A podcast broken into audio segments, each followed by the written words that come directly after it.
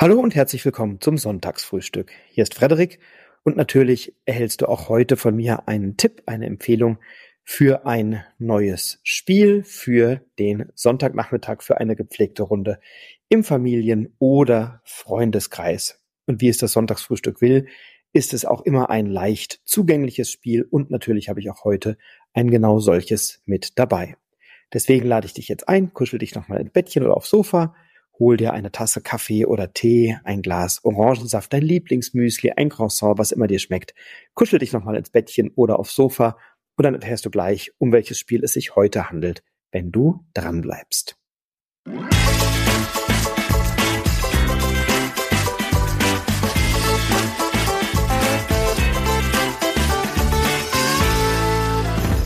Ja, zunächst einmal möchte ich dir von ganzem Herzen ein frohes neues Jahr wünschen. Ich hoffe, du bist gut in das neue Jahr gestartet. Ich hoffe, du hast die Zeit mit lieben, netten Menschen verbracht und äh, genossen. Ich habe den äh, Silvesterabend verbracht mit der Familie Hanf, also mit dem Stefan und seiner Frau Caro. Und wir haben gemeinsam auch in der Tat etwas gespielt. Was wir gespielt haben und äh, wie uns das gefallen hat, das erklären wir oder erzählen wir natürlich mal in einer der nächsten gemeinsamen Folgen.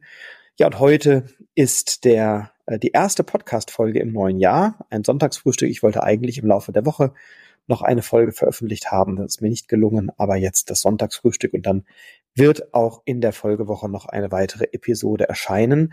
Es ist heute das insgesamt 62. Sonntagsfrühstück und an jedem dieser Empfehlungen oder Sonntage habe ich ein Spiel empfohlen, das leicht zugänglich ist und du weißt es sicher in den Rezensionsfolgen oder in den Toplisten oder in vielen anderen Formaten spreche ich auch gerne mal über komplexere Titel, über größere Titel, Kenner und Kennerinnen und ExpertInnen Spiele und was auch immer. Und am Sonntagsfrühstück ist es eben ein leicht zugängliches Spiel, das du bedenkenlos mit auf den Verwandtschaftsbesuch nehmen kannst, mit deiner Familie spielen kannst, wenn sie vielleicht nicht so spielerfahren ist oder mit Freunden, mit Freundinnen, die vielleicht noch nicht so tief im Thema drin sind, mit deinen Nachbarinnen und Nachbarn oder mit wem auch immer. Und natürlich habe ich genau ein solches Spiel heute auch mit dabei. Und nachdem ich in den letzten beiden Wochen zum Jahresende ja zwei Titel empfohlen habe, die beide schon weit über 40 Jahre alt waren und damit hier also jeden Rahmen gesprengt haben, habe ich heute ein Spiel dabei aus dem aktuellen Jahrgang. Ähm, und zwar ein kleines Kartenspiel. Ähm, du weißt es ja aus unserem Podcast, der Stefan und ich, wir beide sind große Fans von kleinen Kartenspielen. Und ich habe mir jetzt eins rausgesucht, was ich doch einige Male jetzt gespielt habe im Laufe der Saison. Ähm, ich habe das Spiel kurz nach der Messe in Essen bekommen, habe jetzt ein paar Partien davon gespielt, also einige. Und ähm, das gefällt mir tatsächlich sehr, sehr gut. Es handelt sich um eine Neuheit aus dem Hause Schmidt Spiele, nämlich das Spiel passt nicht, macht aber nix. Das gefällt mir tatsächlich sehr, sehr gut. Es ist eine Variante. Man könnte das jetzt so ein bisschen ähm, abtun. Äh, es ist eine Variante von Uno oder Mau Mau, aber eben in gut, denn es hat einen kleinen Kniff. Und genau aber in dieser Komplexitätsstufe möchte ich es ansiedeln und genau dafür hat es auch seine Zielgruppe und seine Fans. Ähm, es ist ein schönes Absackerspiel oder eben wirklich ein schönes Spiel so für den Urlaub oder für eine Runde von Leuten, die eben vielleicht noch nicht so viel Spielerfahrung haben. Die können damit richtig viel Freude haben. Es ist ein Spiel, das du laut Angabe des Verlags von zwei bis sechs Spielenden spielen kannst. Ich fand es zu zweit jetzt doch hm, einigermaßen uninspiriert. Ähm, aber zu dritt oder zu viert oder fünft finde ich es wirklich eine gute Größenordnung. Zu sechst hat es mir dann immer ein bisschen zu lang gedauert. Da kann das sehr zäh werden. Warum, das sage ich gleich. Also vier oder fünf Spielende ist aus meiner Sicht hier eine gute Größe, wobei ich es auch zu dritt schon in, in guten Runden gespielt habe. Das funktioniert auch. Also so drei bis fünf ist hier aus meiner Sicht eine ganz gute Größenordnung für das Spiel und damit ja doch ein Korridor, den man bei vielen Treffen, Familientreffen, Nachbarn und so weiter ähm, ganz gut spielen kann. Also passt nicht, macht aber nix. Mau Mau oder Uno in mal endlich gut. Ähm, wir haben ganz standardmäßig 60 Zahlenkarten mit Werten von 0 bis 5. Also wir haben äh, fünf Farben, nämlich Gelb, Grün, Rot, Blau und Rosa. Und da gibt es die Werte von 0 bis 5 jeweils zweimal. Dazu gibt es noch vier Joker-Karten mit einem großen X vorne drauf und ein paar Übersichtskarten über den Rundenablauf und das war's schon. Na, und das Spiel ist denkbar einfach. Du hast fünf Handkarten auf der Hand am Anfang, fünf Karten auf der Hand und legst in jedem Zug eine davon auf einen Ablagestapel in die Mitte und du musst eben die Farbe oder die Zahl bedienen, so wie du es eben auch ganz normal von Uno oder Mau Mau kennst. Wenn du eine grüne Karte auf der Hand hast und es liegt eine grüne Karte in die Mitte, in der Mitte, dann musst du das bedienen. Wenn du in der Mitte eine 3 liegen hast und du hast eine 3 auf der Hand, dann musst du auch das bedienen. Also soweit so gut, soweit so bekannt. Hier gibt es jetzt einen kleinen Kniff. Und der kleine Kniff ist, dass immer dann, wenn du eine Karte nicht bedienen kannst, ähm, also wenn in der Mitte eine rote 3 liegt und du hast weder eine 3 noch eine rote Karte auf der Hand, dann kannst du die Karte oder eine Karte von der Hand trotzdem spielen, aber eben nicht auf den zentralen Ablagestapel in der Mitte des Tisches, sondern in separate Ablagestapel vor dir. Und das machst du farblich getrennt also die gelben, die grünen, die roten, die blauen, die rosa Karten getrennt voneinander. Dann hast du eben fünf persönliche Ablagestapel über die Zeit möglicherweise vor dir aufgebaut. Und wenn eine Karte eben nicht matcht in der Mitte, weder mit Zahl noch mit Farbe, dann darfst du sie auf deinen persönlichen Ablagestapel legen. Und wenn du dann äh, beispielsweise eine Runde später nochmal eine Farbe, äh, eine Karte aus dieser Farbe hast, die auch nicht mit der Mitte matcht, dann darfst du die oben drauf liegen und es ist dann immer nur die oberste Karte deines persönlichen Ablagestapels zu sehen. Wenn in der Mitte jetzt aber allerdings eine Karte liegt, die du vielleicht nicht mit einer Handkarte bedienen oder matchen kannst, sondern mit einer Karte, die vor dir in deinem persönlichen Ablagestapel liegt, dann musst du das auch tun. Und deswegen ist auch wichtig, dass die fünf Karten getrennt voneinander gelegt werden. Denn wenn in der Mitte jetzt eine gelbe Karte hingelegt wird und du hast vor dir gerade die gelbe 5 liegen, weil du die gerne gesichert hättest in deinem persönlichen Ablagestapel, dann musst du die auf den Stapel mit den gelben Karten legen. Ähm, also du musst dann auch aus deinem äh, vor dir liegenden persönlichen Ablagestapel bedienen. Du kannst auch dann bedienen aus der Hand, aber du musst eben auf jeden Fall eine Karte spielen. Du kannst es nicht verweigern, wenn du eine vor dir liegen hast die du spielen könntest. Du darfst aber eben natürlich alternativ immer eine von der Hand spielen. Und das ist jetzt ein interessanter Kniff, denn du möchtest immer, wenn du eine Karte in die Mitte spielst, ist alles schick. Wenn du eine Karte auf deinem persönlichen Ablagestapel liegst, dann passieren zwei Dinge. Zum einen sicherst du dir die Chance auf Punkte, denn am Ende der Runde werden alle Karten in deinem persönlichen Ablagestapel ähm, addiert und das sind deine Punkte. Davon werden die Punkte von deiner Hand, also deine Handkartenpunkte werden abgezogen und du weißt, wir haben Karten von 0 bis 5 in jeder Farbe zweimal, also gibt es auch einiges an Punkten zu machen. Gleichzeitig musst du aber immer, wenn du eine Karte in deinen persönlichen Ablagestapel legst, eine Karte nachziehen. Das heißt, wenn du deinen persönlichen Ablagestapel aufbaust, dann kommst du dem Spielende nicht näher und es kann natürlich sein, dass die Personen vor dir bewusst Karten in die Mitte legen, die eben dich dazu zwingen, von deinem persönlichen Ablagestapel zu bedienen.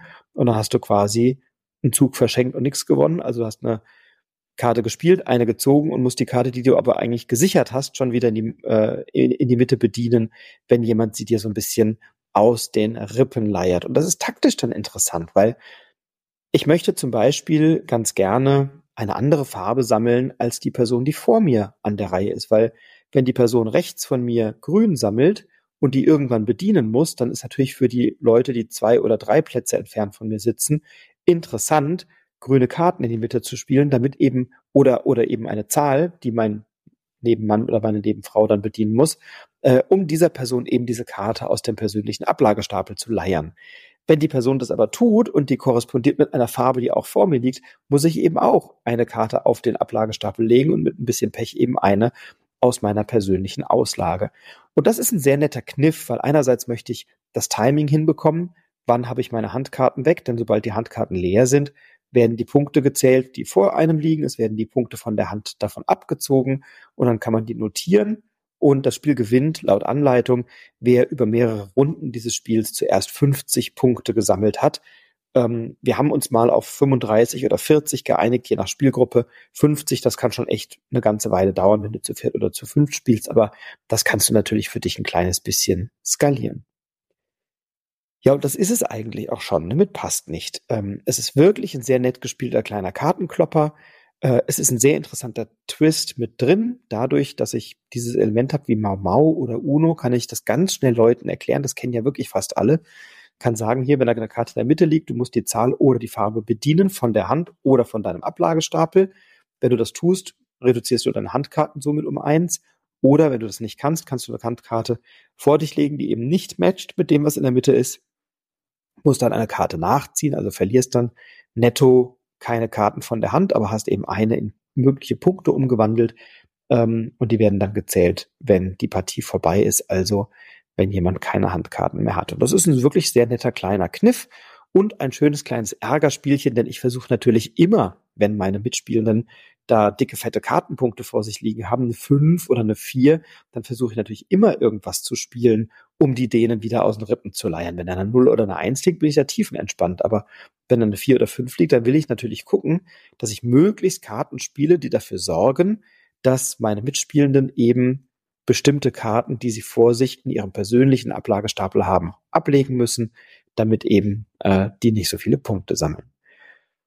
Und das ist der Kniff, der mir eben an Past nicht sehr gut gefällt. Es ist eine schöne Interaktion, es ist nicht zu zufällig, es ist nicht ähm, ja beliebig, sondern ich muss mir wirklich überlegen, welche Karten spiele ich und welche möchte ich jetzt in meinem persönlichen Stapel sichern und auf welche verzichte ich vielleicht auch mal. Ähm, das sind durchaus spannende Entscheidungen. Und ich habe das jetzt in einigen äh, Runden gespielt und ähm, das kam immer ganz gut an. Also vor allem bei jenen, die vielleicht noch nicht so wahnsinnig viel Spielerfahrung haben, wenn ich das jetzt in der Fünferrunde zocke mit Leuten, die ein Expertenspiel nach dem anderen spielen, dann lockt man die damit natürlich jetzt auch nicht so wesentlich hinter dem Ofen hervor. Aber in kleinen Runden entspannt ein kleines schönes Spielchen zocken, ähm, das schön mal mitbringen, wenn man wenn man irgendwie bei der Familie ist oder so, dann funktioniert das wirklich gut. Und somit, es passt nicht, macht aber nichts. Meine Empfehlung heute im Sonntagsfrühstück. Ich hoffe, dass dir dieses Spiel gut gefällt. Es ist von Thomas Weber. Thomas Weber ist auch der Autor von Wave. Über das hatte ich mit dem Tobias Franke ausführlicher gesprochen in einer frisch gezockt Folge, äh, in der wir eben Wave besprochen haben. Also Thomas Weber hat jetzt bisher noch nichts veröffentlicht und im letzten Jahrgang gleich drei Spiele, nämlich äh, dieses hier, also passt nicht, macht aber nichts. Darüber hinaus hat er noch äh, Wave entwickelt und erfunden und dann, äh, und Wave ist im, im Kosmos Verlag erschienen. Und dann hat er noch ein kleines Kartenspiel entwickelt, nämlich Dschungelgedrängel. Und das ist im Frech Verlag erschienen. Das letztere ist mir noch nicht bekannt. Wave habe ich mit großem Vergnügen gespielt und spiele es auch immer noch gerne. Und dann eben zusätzlich noch Dschungelgedrängel beim Frech Verlag und mit passt nicht, macht aber nichts und Wave mindestens, das sind die beiden Titel, die ich beurteilen kann, hat Thomas Weber wirklich zwei prima Spiele vorgelegt. Ähm, Wave, ein, ein ja, brauche ich jetzt gar nicht sagen, haben wir schon besprochen in der frisch gezockt Folge, aber passt nicht, macht aber nichts eben bei Schmidtspieler erschienen. Ähm, in einer sehr reduzierten, sehr schlichten Aufmachung. Es sind wirklich nur ein paar Zahlenkarten drin. Äh, jetzt auch kein nennenswertes Design. Ähm, einfach bunte Karten mit einer Zahl vorne drauf von Daniel Müller, immerhin die Farbgebung gestaltet. Ähm, kann ich sehr empfehlen, wünsche dir dabei viel Spaß. Und ja, wünsche dir jetzt erstmal einen schönen Sonntag viel Spaß beim Spielen, pass auf dich auf, bleib gesund, bleib inspiriert, inspiriere die anderen. Alles Liebe, bis ganz bald, dein Frederik.